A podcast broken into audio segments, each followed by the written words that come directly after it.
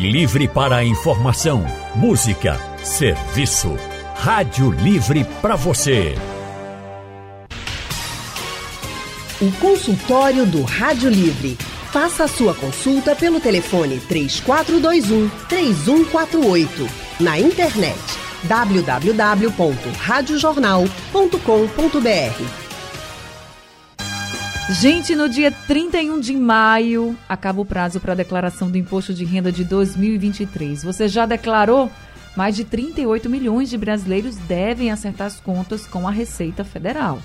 Se você tem dúvidas sobre o imposto de renda, atenção, agora no consultório do Rádio Livre a gente vai responder a várias perguntas e para orientar todo mundo, nós convidamos o economista Sandro Prado. O professor Sandro também é contador, administrador e advogado tributarista, professor da UPE também é o professor Sandro Prado e está com a gente. Professor Sandro, muito boa tarde. Seja bem-vindo ao consultório do Rádio Livre. Boa tarde, é um prazer estar aqui no consultório com todos vocês e com todos os ouvintes. A gente que agradece muito. Quem também está com a gente é o contador Albérico Xavier. Professor Albérico também é empresário contábil e consultor empresarial. Professor Albérico, muito boa tarde. Seja bem-vindo também aqui com a gente no consultório. Um prazer estar aqui. Boa tarde a todos os ouvintes da Rádio Jornal. A gente que agradece também sua presença no consultório. Falando nos ouvintes, participem, mandem suas dúvidas sobre imposto de renda.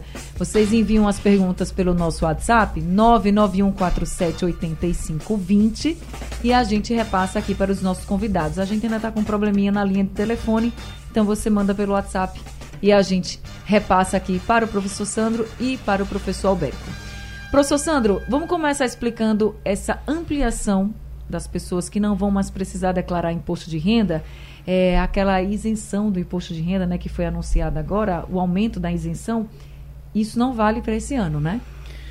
É, não para essa declaração, né, Anne? É, o que acontece é que esse, um, tem uma certa confusão que muitas pessoas acabam tendo, é porque, embora a gente faça a declaração do imposto em 2023, ele é relativo a tudo que aconteceu até dia 31 de dezembro de 2022. Então, na verdade, antigamente a gente juntava aquele punhado de papel do ano passado e ia guardando para fazer a declaração do ano seguinte. Então, toda mudança que acontece nesse ano, como a medida provisória que foi assinado pelo presidente Lula agora no dia 30 e que passou a valer a partir do dia 1 de maio, o que está acontecendo, né?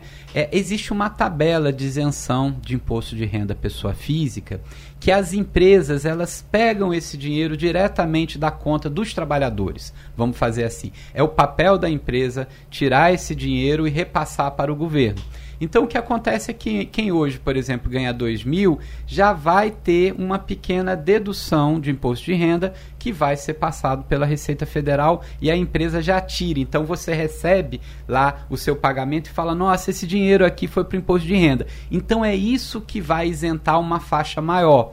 Essa faixa ela vai chegar até R$ 2.640, ou seja, dois salários mínimos vigentes, já que a gente teve o reajuste do salário mínimo agora no dia 1 de maio também. Então, na totalização, as pessoas que ganham até esse valor poderão não mais ser deduzidas mensalmente do imposto de renda. Isso são cerca aí de quase 14 milhões de trabalhadores brasileiros que, que ganham mais ou menos entre a faixa de 1.900 até mais ou menos 2.640, que poderão já ser isentos dessa dedução. Uhum. Só que a prestação dessas contas, do que está acontecendo agora, será no imposto de renda pessoa física de 2024. Seja, que ano aí, que vem. no ano que vem. Agora, por exemplo, vamos pensar em alguém que está recebendo esse valor, né? E de salário, esses dois salários mínimos. Então, nesse mês de. No próximo mês, junho, já não tem mais o desconto em folha?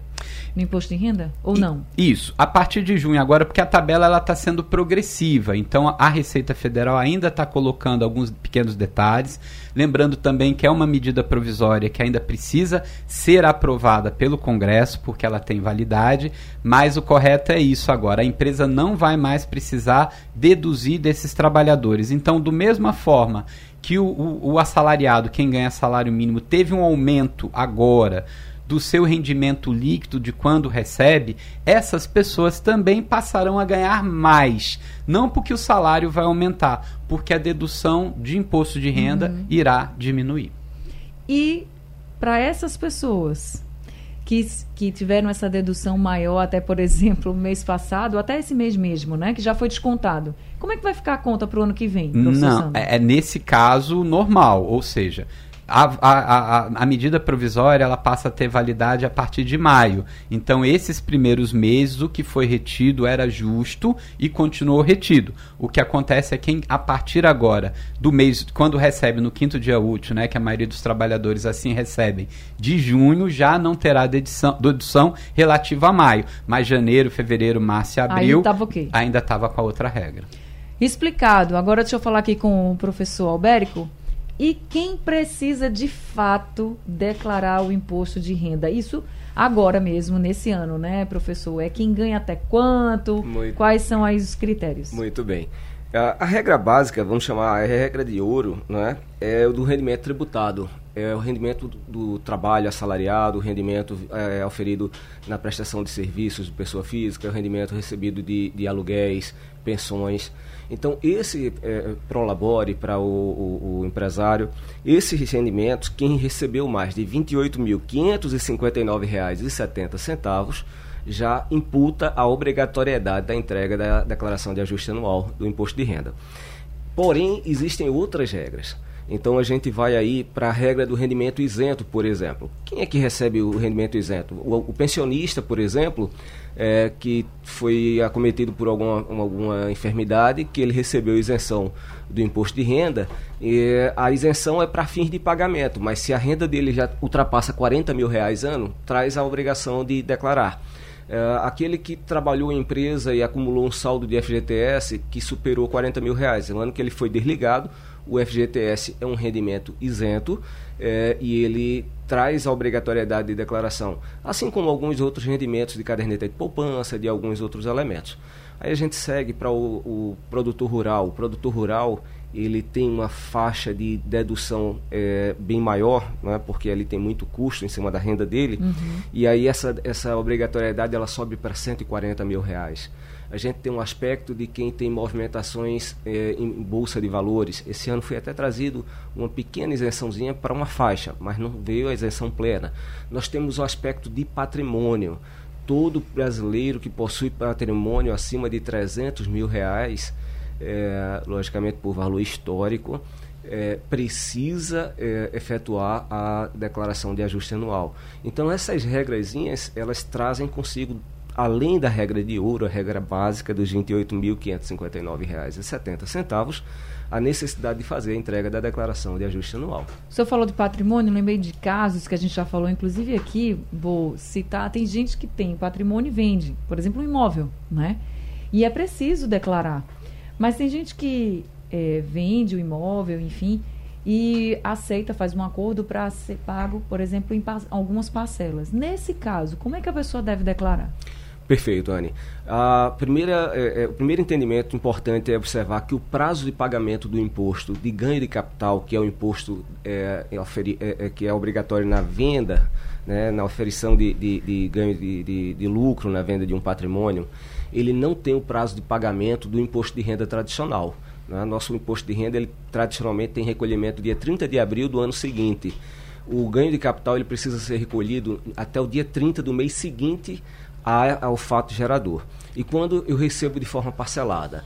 Existe um programinha chamado Programa Ganho de Capital da Receita Federal. A gente vai lá no site da Receita para baixar esse programa e esse programa ele consegue é, trazer com facilidade para o declarante é, ele apontar qual o custo de aquisição daquele bem e qual a forma de recebimento. Se eu estou recebendo de forma parcelada, eu posso receber ali por 60 meses, mais do que isso, e eu vou controlar parcela a parcela. E a cada parcela recebida, eu preciso efetuar o recolhimento do imposto de ganho de capital proporcional àquele recebimento. Porque aí no final, quando for declarar mesmo imposto de renda, já está tudo certinho, assim, né? As exatamente, certas, né? exatamente. Né? Inclusive, esse programinha ele vai gerar um arquivozinho que será exportado e importado dentro da declaração de ajuste anual do imposto de renda.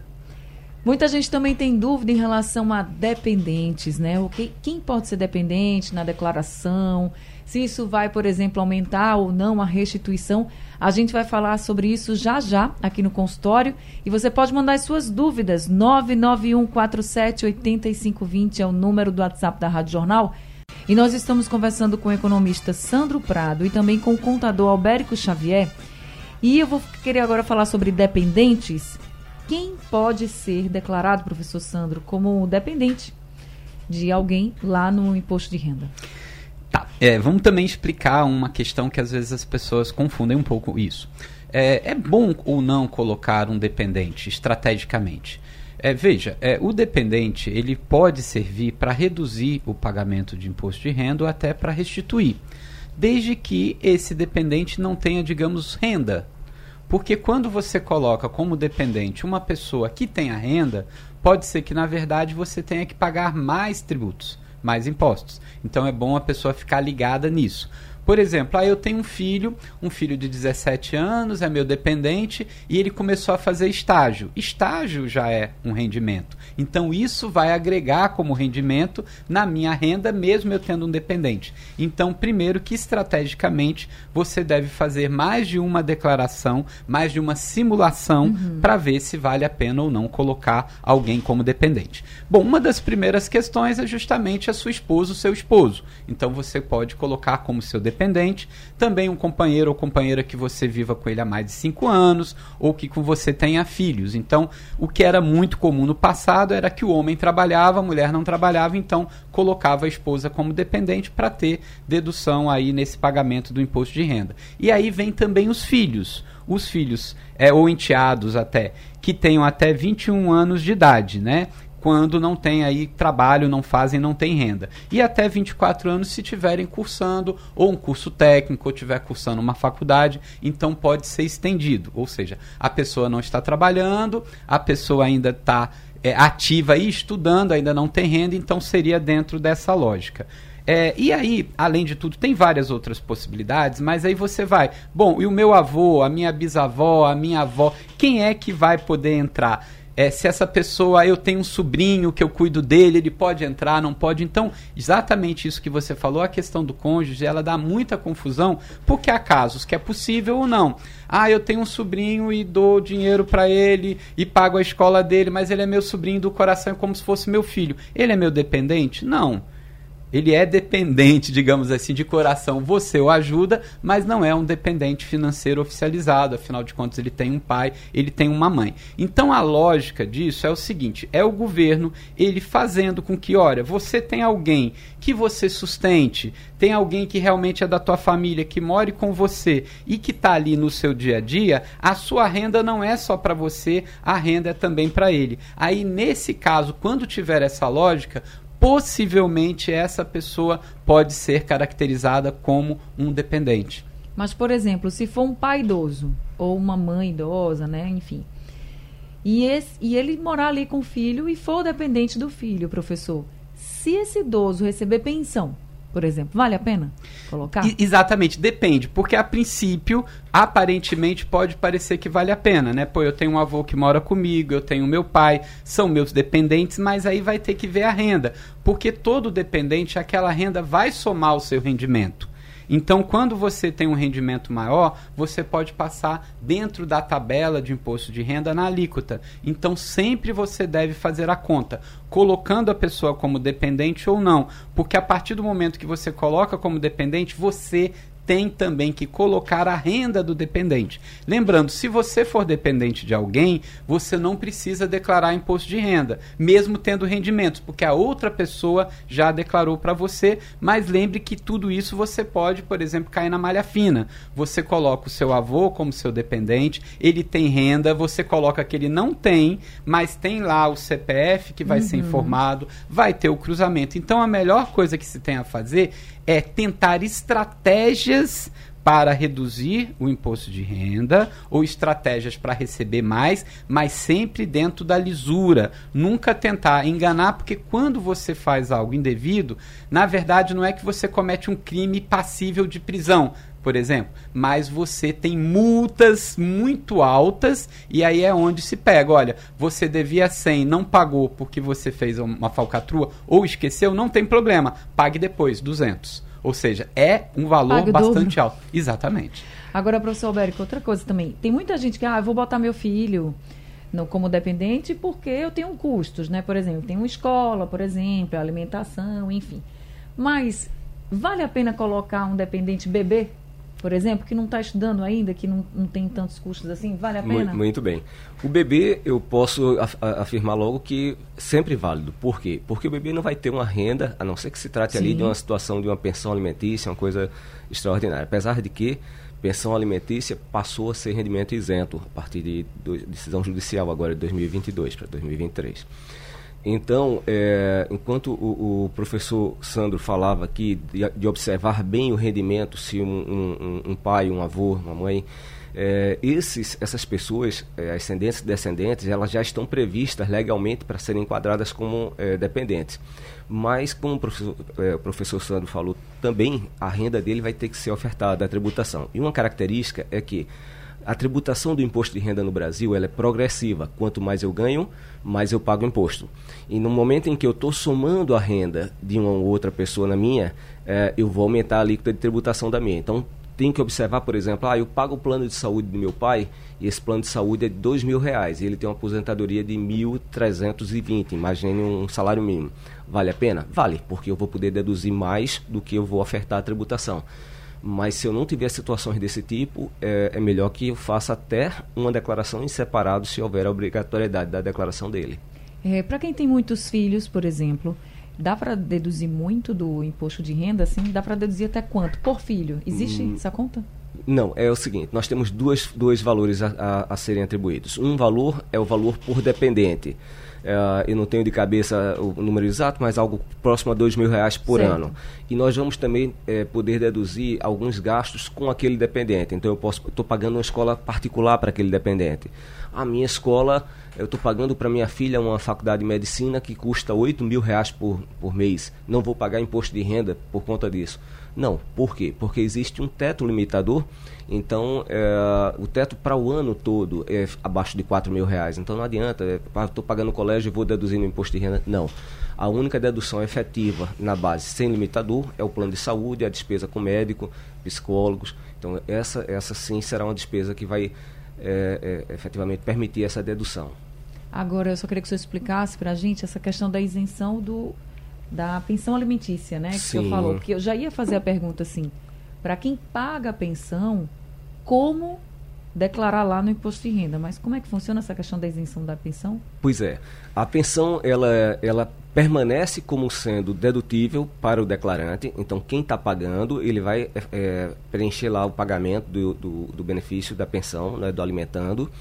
É, e, por outro lado, esse rendimento ele era deduzido é, pela, pela regra do imposto de renda, a legislação do imposto de renda, ele era deduzido do declarante que pagava e deveria ser ofertado à tributação é, pelo declarante que recebia. recebia. Então, às vezes, ou pela genitora que estava ali com a guarda do, da criança, ou muitas vezes a criança fazia uma declaração em separado para não aumentar a, a alíquota de imposto de renda da, da mãe. É, hoje essa declaração ela já não precisa ser mais em separado, hoje em 2023, por essa decisão judicial é, que já foi, foi pacificada. Então a Receita já entende isso, normatizou. Inclusive, quem pagou nos últimos quatro anos pode fazer a retificadora de suas declarações e pedir esse imposto de volta. É, e agora ele pode colocar como rendimento isento. O rendimento do alimentando agora será isento para fins de imposto de renda. Quem é autônomo, professor Sandro Prado, e que precisa declarar esse imposto de renda, como é que ele deve fazer? Em que local ele deve preencher ali, porque às vezes a gente olha o sistema do, da Receita Federal, que de certa forma é fácil, mas chega uma hora que a gente fala assim, eu declaro isso onde? Né? Eu declaro a minha situação onde, gente? Isso. E Anne, só lembrando um detalhe do alimentando também, que acho que gera uma confusão, que é o seguinte: ah, eu tenho, por exemplo, uma filha que não mora comigo, né? Eu não sou esposo mais da mãe dela, e dou mil reais por mês. Bom, isso não é alimentos. Ou seja, simplesmente você está transferindo esse valor para ela, não é um acordo judicial, isso não está, digamos assim, legitimado, entendeu? Uhum. Porque as dúvidas muito grandes são disso. Ah, mas eu pago dinheiro para o meu filho. Não, não é. Então, quando você tem um acordo judicializado, realmente que está ali tudo assinadinho, que aí entra como alimentos, isso que mudou. Isso é um fato muito importante, né? Que a Albérico colocou, porque tem muitas famílias, muitas pessoas nessa situação. E o que, que acontecia? Acabava prejudicando quem recebia. Então você imagina uma mãe que recebia 3 mil reais por mês. Assim, ela já teria recebido 36 mil no ano, ou seja, ela iria ser deduzida de imposto de renda sobre aquele dinheiro que já estava entrando justamente para poder pagar os custos básicos com o seu filho ou com a sua filha. Então, isso era de uma certa forma injusta. Até como só um detalhezinho também, que é o caso, por exemplo, por que, que a educação e a saúde entram? Porque é o dever do Estado prover educação e é o dever do Estado prover saúde. Logo, se você paga a parte um plano de saúde, logo se você você paga parte uma faculdade ou um curso técnico, você teria a possibilidade de deduzir como foi bem colocado para o Albérico, nem tanto assim com educação, né? Você dificilmente encontra uma escola tão, tão é, barata, exatamente, né? Que dê assim por ano tão pouco dinheiro, né? Mas pelo menos ali é uma lógica. Então, é o interessante do imposto de renda é que sempre tem uma lógica por trás, por que, que você pode deduzir ou por que, que não pode deduzir. Então, sempre se a gente for por essa lógica, normalmente a gente já acerta por que, que realmente, por que, que tem essa justiça nesses mais aí de 100 anos, né, que existe o imposto de renda no Brasil, ano passado que foi, e é um imposto muito complexo, né, como é o caso agora falando dos autônomos. Por quê? Porque os, a maioria dos impostos, todo mundo paga, aborrecido ou não, como é o caso, por exemplo, do IPTU. Pronto, IPTU chegou lá, não sei o que, valor venal, não sei o que, que é isso, eu só sei que chegou lá que eu tenho que pagar mil reais. Você pode ir mal-humorado pagar, mas paga. Só que o imposto de renda é uma autodeclaração. Então é, é uma coisa muito complexa que todo mundo fica muito tenso, porque é você que tem que falar o que, que você ganhou, porque você falando que você ganhou, você vai pagar imposto de renda, que é mais ou menos a lógica que se pensa, né? Não sendo o caso no caso da restituição. E agora esse ano, como entraram muitas novidades, uma das novidades é justamente esse essa declaração mais auto preenchida do que já era. Ou seja, tem coisas que o governo, que o estado sabe que você tem, como é o caso de uma conta corrente, né? Então toda vez você que tinha que buscar. Bom, mas aí quem é autônomo também teve renda. Então aí vem muito uma questão. Você, por exemplo, tem suas. Se você emitir uma nota fiscal, né, por exemplo, de um serviço que você faz, como por exemplo um MEI, né, que é um microempreendedor individual, ou se você prestou um serviço como autônomo, você teve recibo, a pessoa vai informar aquilo, não vai informar. Então esses cruzamentos de dados que são importantes. A princípio, eticamente, todo o rendimento que você recebe, você tem que colocar como renda e é passível de tributação de imposto de renda o trabalho de um autônomo.